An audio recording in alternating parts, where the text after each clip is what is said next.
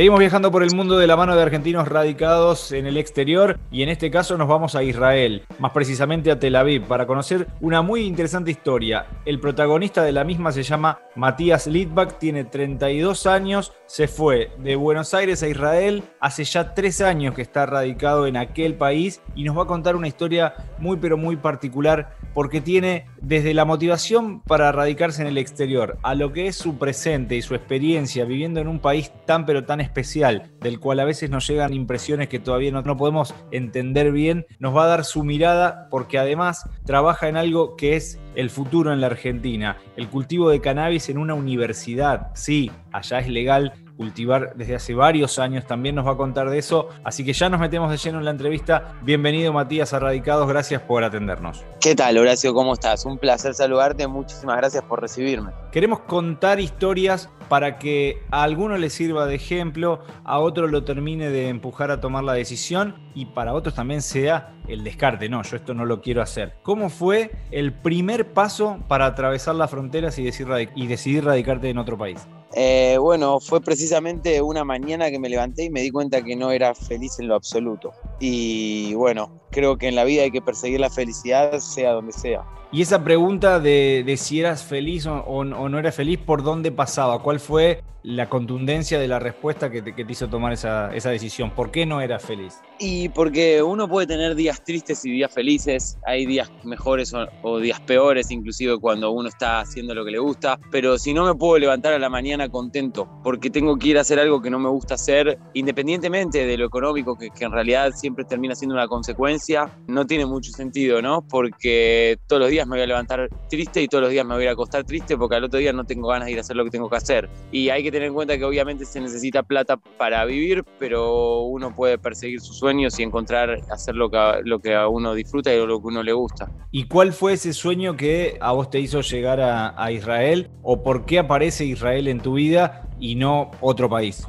Eh, bueno, yo tengo una historia muy larga con el cannabis como cultivador solidario en Argentina por muchos, muchos años. A partir de que le diagnostican cáncer al padre de mi mejor amigo, me empiezo a profesionalizar, se puede decir, en el cultivo. Lamentablemente como un criminal, a pesar de no vender nada, yo le estaba haciendo aceite al padre de mi amigo para que tenga una mejor calidad de vida, pero tenía que esconderme para hacerlo y, lamentablemente en ese momento las condiciones del país no me brindaban la posibilidad de dedicarme a, a lo que a mí me gusta, a lo que a mí me apasiona. Tenía un local de camperas de cuero y zapatos de cuero que me iba bien, pero lo económico al final del día no era importante porque yo iba triste a trabajar, no tenía ganas de ir a trabajar. Y lo que más me gustaba era mi hobby. Y cuando dije, bueno, quiero el hobby que tengo, transformarlo en mi profesión, porque como dije antes, nunca vendí ni lucré del cannabis, siempre fue un tema solidario al ver lo que sucedió con el padre de mi mejor amigo, eh, con esta hermosa medicina. Y a partir de ahí dije, bueno, vamos a ver en qué lugares del mundo está más desarrollado. Y vi que en Israel desde 1999 ya es medicinal y que hay una investigación tremenda. Y bueno, que es un país con, con, realmente un desarrollo de investigación y de startups muy grandes, con una historia de cuando yo vine para acá ya 12 años de cannabis medicinal. Entonces, bueno, decidí tratar de venir a probar suerte acá. O sea que no sos ni ingeniero agrónomo, ni tuviste estudios en la medicina, la vinculación ah, con el cannabis viene por otro lado, eras vendedor, estabas en, el área comercial, ¿es así?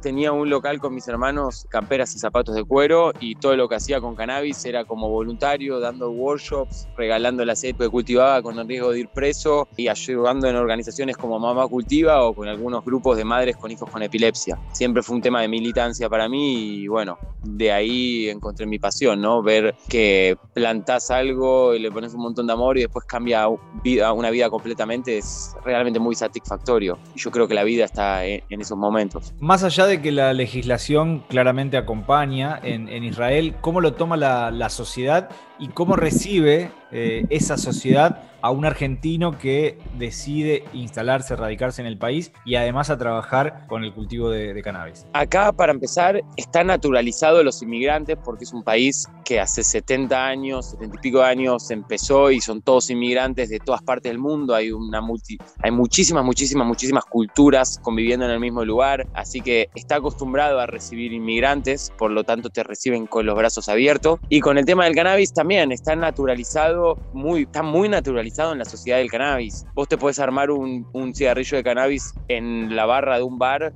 o en la calle con un policía al lado y nadie te va a decir nada. En lo absoluto, nadie te va a mirar como un drogadicto, te van a mirar como quien toma una cerveza, un vaso de cerveza en un bar. Claramente eso te, te facilitó el, el, día a día en este objetivo tan, tan claro que tenés y ya aprovechando eh, ese pie, me pregunto, ¿cómo es tu día? ¿Hoy sí sos feliz con tu día? ¿Vas contento a trabajar? primero, la primera cosa, no, no, es que me facilitó porque también tiene unas dificultades muy grandes este país que quizás otros países no lo tienen, como el conflicto que vive constantemente, que lo viví de muy cerca, si querés después te cuento un poco, pero eh, también socialmente, al ser tantas culturas, es muy difícil convivir y, hay, y, no, no, es tan fácil, pero bueno, para lo que vine a hacer hay una industria desarrollada y ya no me importaba realmente lo que pensaba la sociedad, sino lo que yo podía lograr acá. En el día a día de hoy, la verdad que soy muy, muy feliz, me levanto contento, yo estoy yendo a trabajar a un lugar que cuando estoy ahí no siento que estoy trabajando, estoy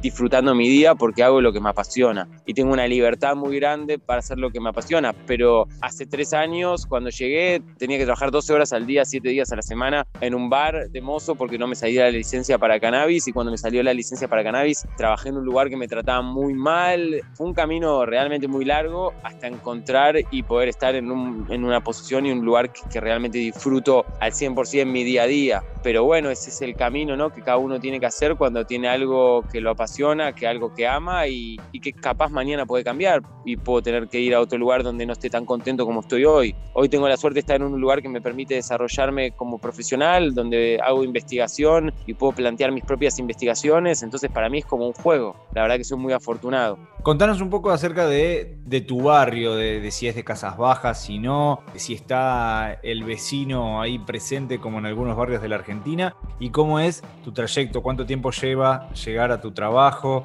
como para meternos un poco en lo cotidiano. Yo justo vivo a una cuadra de la playa, en un lugar muy muy lindo, eh, de Tel Aviv, así que la verdad que estoy muy muy contento porque es muy lindo vivir tan cerca de la playa. Generalmente con los vecinos no hay tanto así relación como en un barrio en Argentina, pero justamente yo tengo algo muy raro, que mi vecino es una persona muy muy particular, un loco muy hermoso, que le gusta trabajar con el acero y con las plantas, entonces nuestro departamento es famoso porque el tipo hizo toda una entrada con plantas y con... Eh, arte que él hizo con, digamos, acero. Entonces es un tipo que está siempre en la puerta, como en el barrio en Argentina, y, y generé una relación muy linda con él. Pero es raro tener algo así acá. Se sienta, para que te des una idea, en la vereda con la mujer a tomar, eh, a, a, tomar masitas. Y es la única persona que yo vi en todo Tel Aviv hacer algo así. Y mm, con mi día a día, la empresa donde trabajo me ofreció eh, auto, pero como hay demasiado tráfico y prefiero estar eh, respondiendo mails o trabajando un poco con mi Instagram y respondiendo consultas que tengo, yo voy en colectivo. Mi colectivo tiene 35 o 40 minutos hasta llegar. La parada del colectivo es digital y te dicen cuántos minutos llega el, el colectivo y es exacto. Así que la verdad que el transporte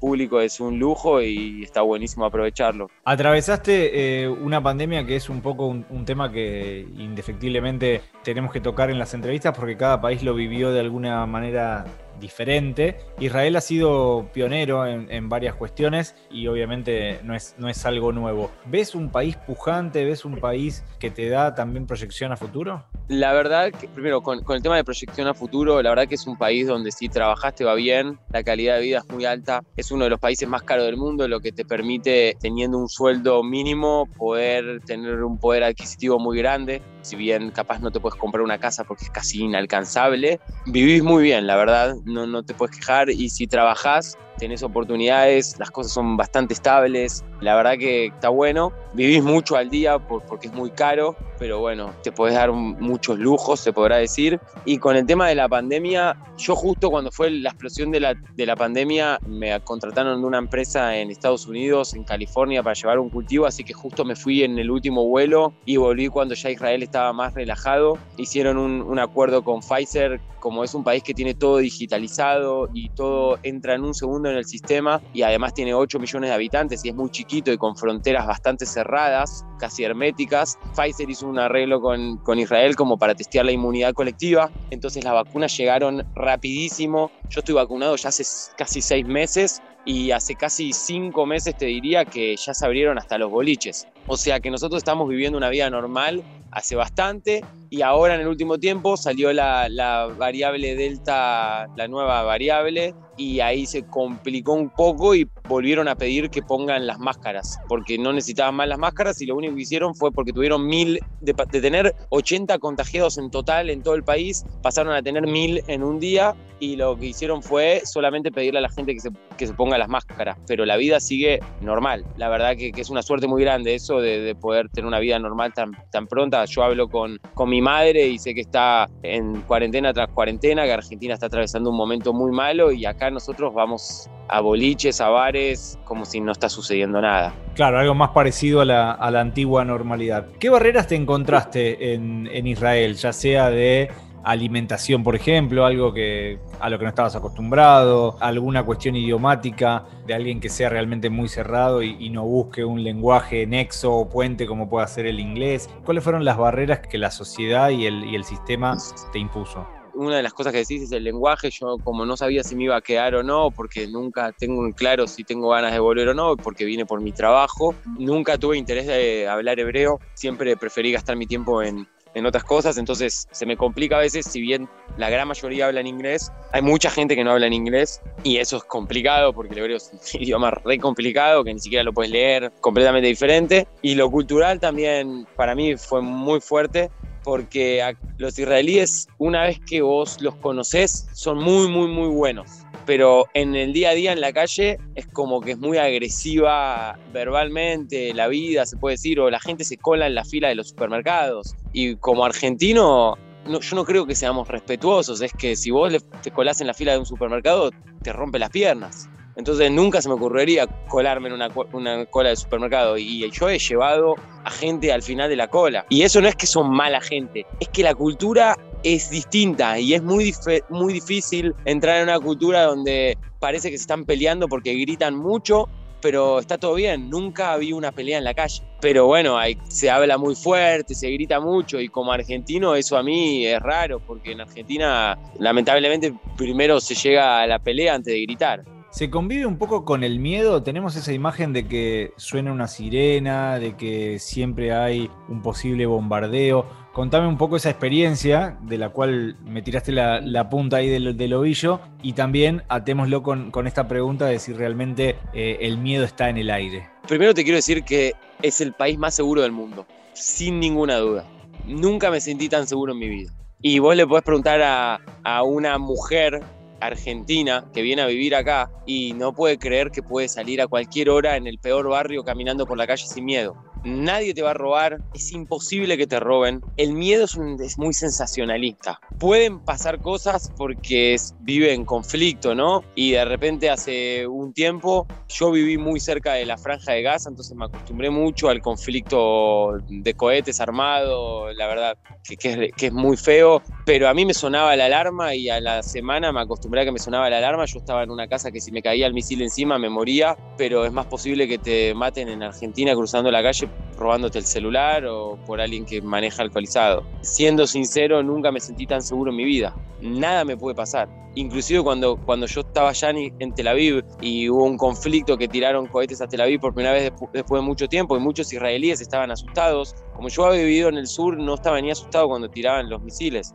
Es un conflicto que sufre mucha gente, pero yo creo que acá se sufre más por lo psicológico, porque en realidad... Eh, tienen un sistema de defensa muy bueno, protegen mucho a, su, a sus civiles en, en, Israel y hay mucho control y la verdad que, que no, que yo nunca sentí miedo, nunca, ¿eh? ni caminando en el peor barrio, ni cuando tenía las alarmas que, que son parte, uno aprende a vivir con ellas. Es lamentable, la verdad, pero como te digo, acá me siento mucho más seguro de lo que me sentía en Argentina. Claro, el hombre tiene, el ser humano tiene esa posibilidad y esa capacidad de adaptarse a todo y convivir con eso. ¿Qué conocían de la Argentina? ¿Qué saben de, tu país natal? Aquellos que, se acercan a charlar con vos, que se enteran que sos argentino. ¿Cuáles son las, las referencias, los embajadores? Desde los icónicos desde Maradona, Messi, el Papa, de ese estilo, a el asado.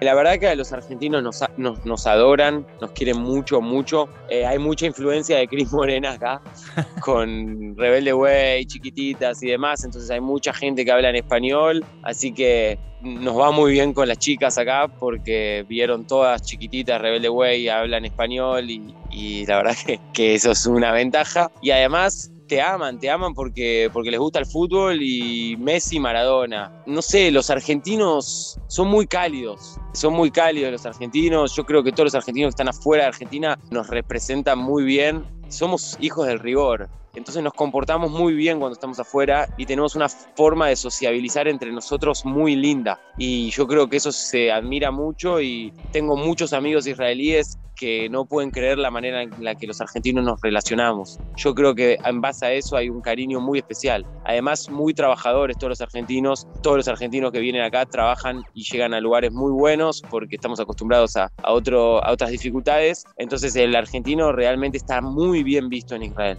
Hay productos argentinos que hayan llegado ya a raíz de la, de la globalización. Es mucho más fácil pensar en el dulce de leche, la yerba, eh, alfajores y demás. ¿Tenés tu costumbre argentina que, no la perdiste? ¿Te preocupás por buscar ese, ese producto y, mantener una especie de cotidianidad argentina? Es muy fácil conseguir cualquier producto porque este país es un país que importa todo, porque no produce casi nada. Entonces es muy fácil conseguir cualquier cosa. El tema es que yo tomo mate todos los días y tomo Fernet también todos los días, más o menos.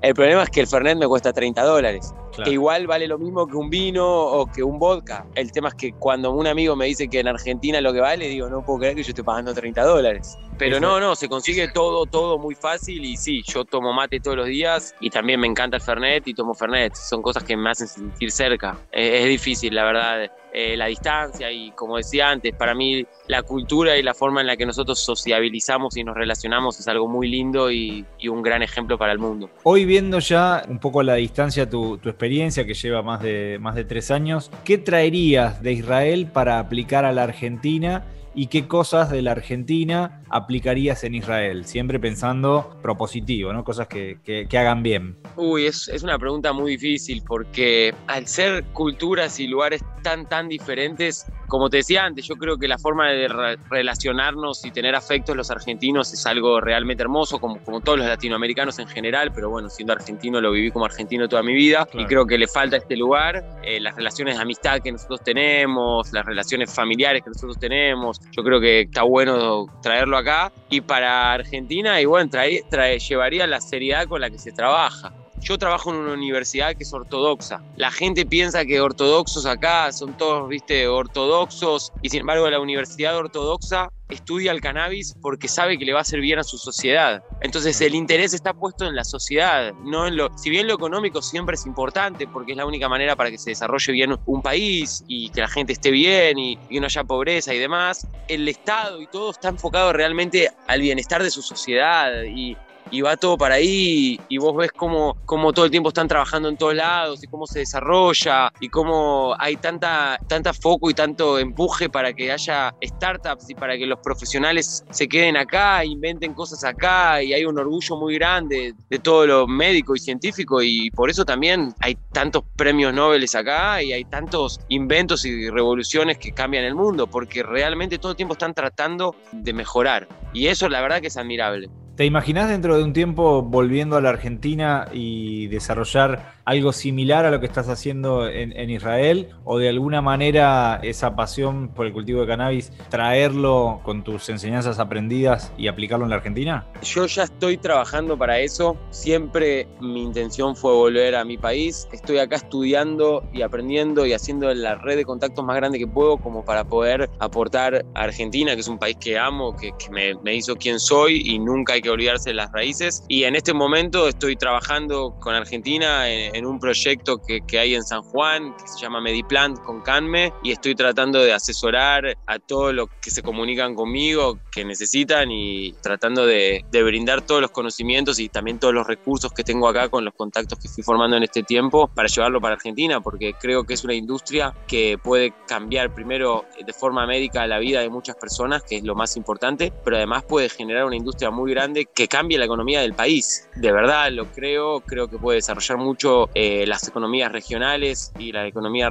nacional. Estoy convencido de eso y por eso yo estoy acá para en el futuro poder volver. En el futuro digo, pero en realidad ya estoy involucrado con lo que está sucediendo actualmente. Para mí es muy importante también no naturalizar el cannabis y dejar de criminalizar a los usuarios y cultivadores de cannabis que también le hacen a la sociedad. Los cultivadores solidarios, yo tuve con más de 5.000 pacientes en 5 años de cultivador solidario que tuve, con diferentes patologías, enfermedades terminales, hijos, madres, abuelos, padres. Y la verdad que creo que es una medicina muy poderosa que encima va a traer un boost, una fuerza muy grande para la economía en Argentina. Sin lugar a dudas, tiene mucho futuro y es una discusión que viene lenta, pero que se está dando, digamos, esa es la parte buena con la que uno elige quedarse. ¿Qué es lo que más extraña de la Argentina? Los amigos. Como decía antes, tenemos una forma de, relacionarnos entre nosotros que con unos valores y con unos códigos que no se encuentran mucho. Yo los amigos que me hago acá están sorprendidos de la manera que, que nos comportamos los argentinos y para mí eso es lo más lindo, ¿no? Porque creo que, que, ahí está donde pasa la vida, en las amistades, en la familia y eso es lo que más extraña, ¿no? Si bien hice mis amistades y de a poco mi familia acá, no es lo mismo que mis amigos de hace 30 años, que mis padres, que mis hermanos de,